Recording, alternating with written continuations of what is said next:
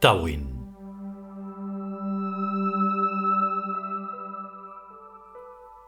Capítulo quinto. Segunda parte.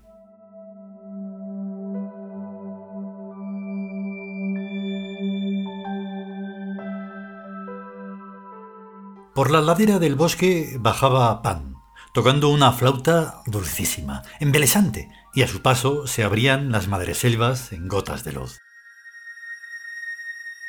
En carroza de diamantes, tirada por caballos de platino, llegaba Egnum, el alfarero, señor de la gran rueda de las formas ideales, perfectas, consumadas, dios del arte. En la lejanía se divisaba el polvo dorado de la nube en que descendía el dios Amón, señor de los imperios. Y con élitros de oro verde llegó volando y penetró en la estancia Keperer, dios del devenir y del llegar a ser, y se posó en su mano, el escarabeo de los tiempos paralelos. Se desdobló en estatua de coloso sonriente junto a los otros tres recién llegados. Os he llamado. Te hemos oído.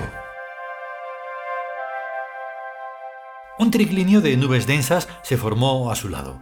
Hathor ocupó la cabecera y los otros cuatro se recostaron a ambos lados en sendos lechos inclinados. La luz dorada de un sol poniente entraba por los vitrales llenando el aire de magia y de belleza. El silencio se hizo musical en el misterio.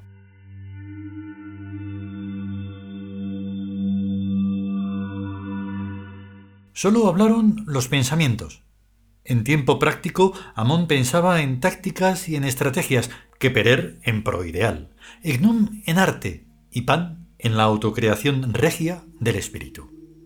Hathor los había invocado y cuatro colores del arco iris se habían plasmado indiferentemente en bandas de continuidad.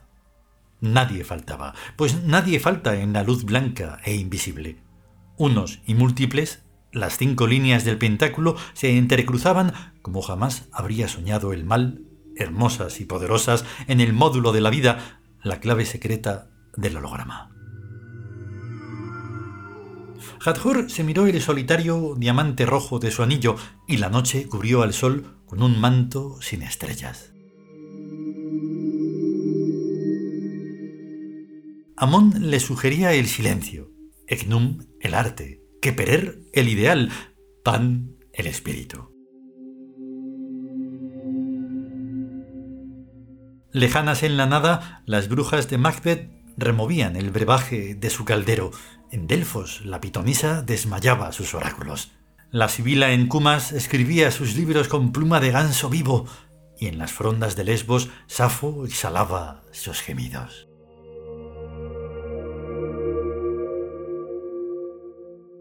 Nadie habló, solo los pensamientos. Cada día necesita de su noche, cada luz de su oscuridad. La Atlántida que será bebe su energía en el olvido del tiempo y en el nunca jamás de las distancias curvas del infinito. Todo está aquí por el deseo generoso de crear y por la necesidad de llegar a ser. Todo, en su mezcla ventacular de esmeraldina esperanza.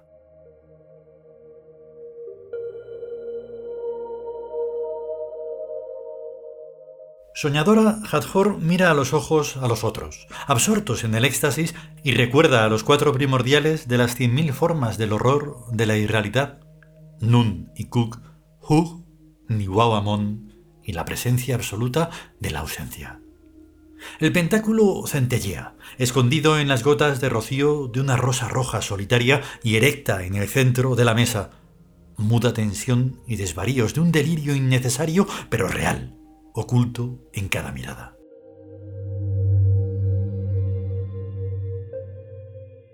Las cinco almas se proyectan en la nada, se dibujan en puntos y líneas, planos y volúmenes, tiempo y valor, los seis elementos de la realidad más la ausencia. Hathor es ahora el centro de la rueda, el hueco vacío del pentáculo, el amor de lo inexistente, lo que hace girar en torno suyo a los universos, a la búsqueda de un equilibrio final inalcanzable, que sería su muerte, el centro de la esfera que está en todas partes y cuya superficie está en ninguna. El ansia, el deseo, el anhelo, el miedo, es el espejo que se rompe en copos de nieve. Hay poco donde elegir, dijo finalmente Amon, encendiendo un fatuo y arcaico cigarrillo electrostático para normalizar la situación.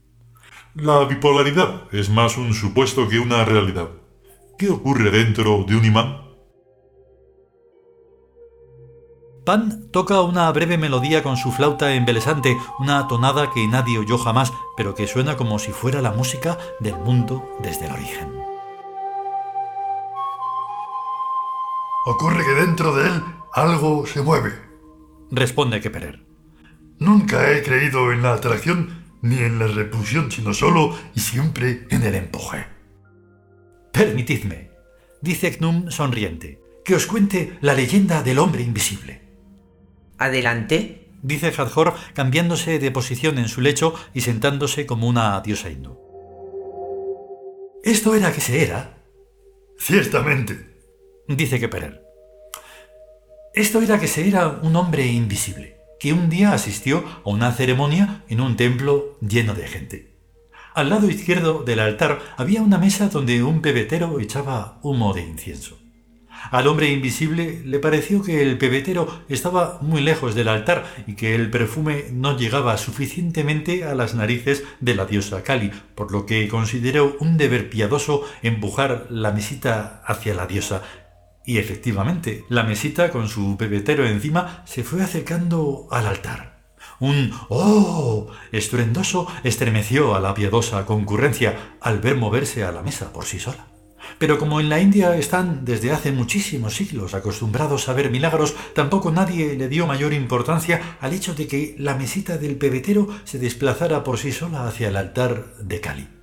Pero al sacerdote que oficiaba la ceremonia le pareció muy conveniente y pío aprovechar el hecho para la edificación espiritual de aquellos fieles creyentes de su parroquia, y pronunció con voz solemne esta oración.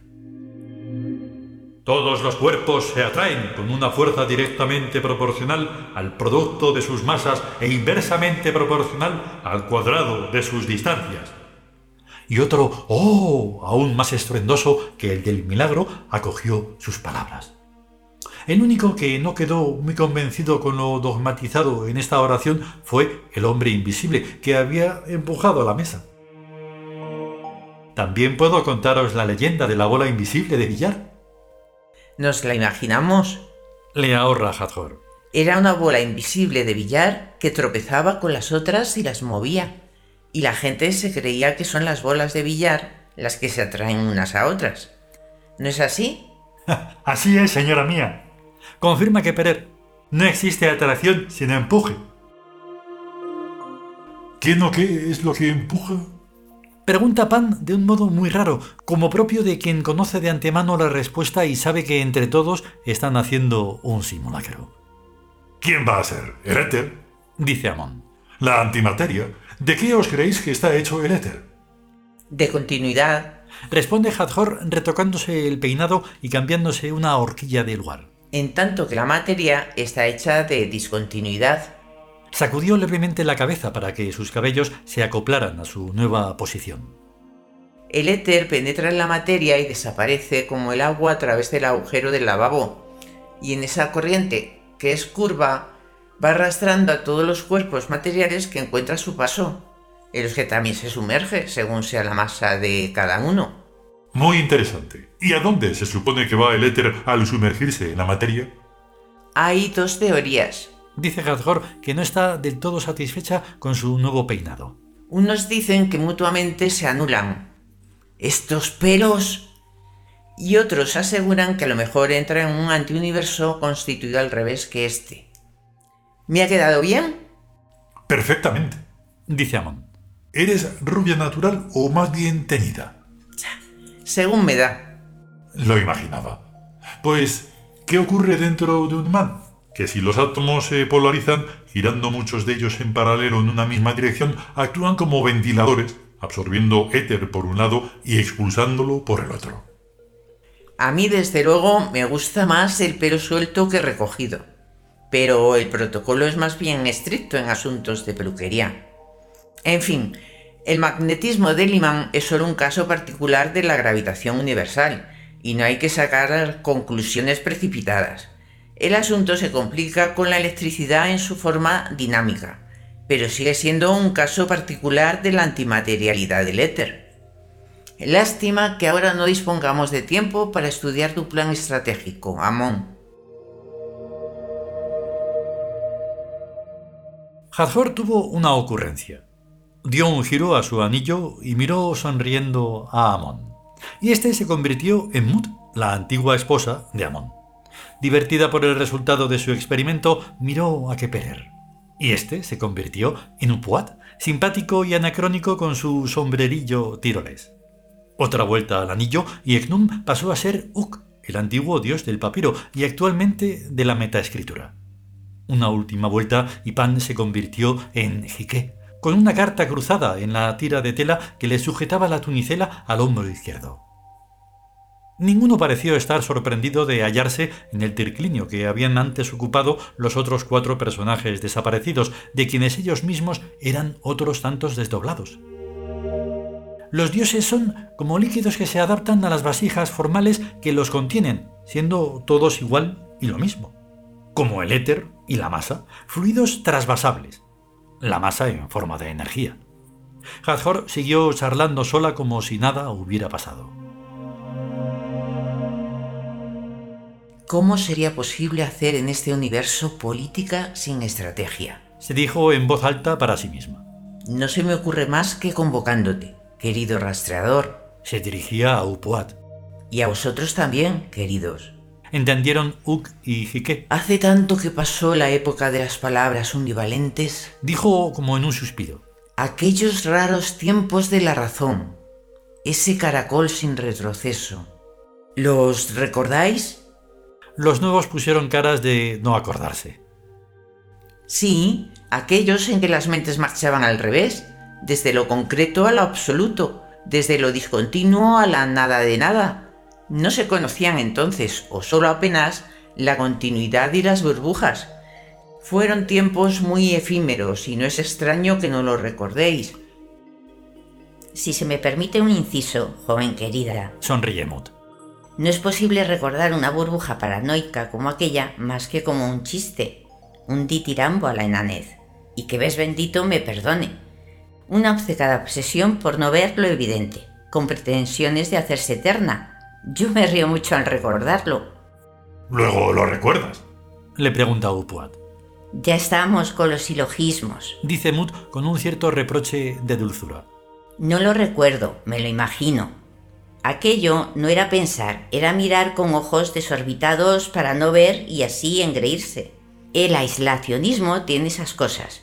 Se hacían extrapolaciones como quien lanza piedrecitas a la luna con un tirachinas y no se ignoraban las distancias, que es lo primero que hay que ignorar. Fue muy difícil aplicar delicadamente algún tipo de cirugía a aquellas mentes prisioneras de sus ojos y liberarlas.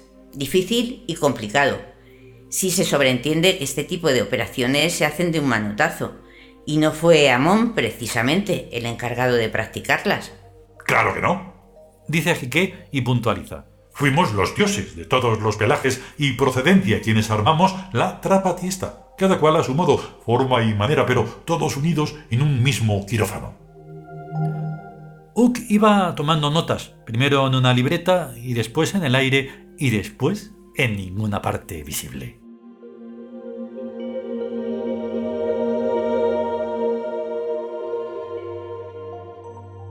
Continuará.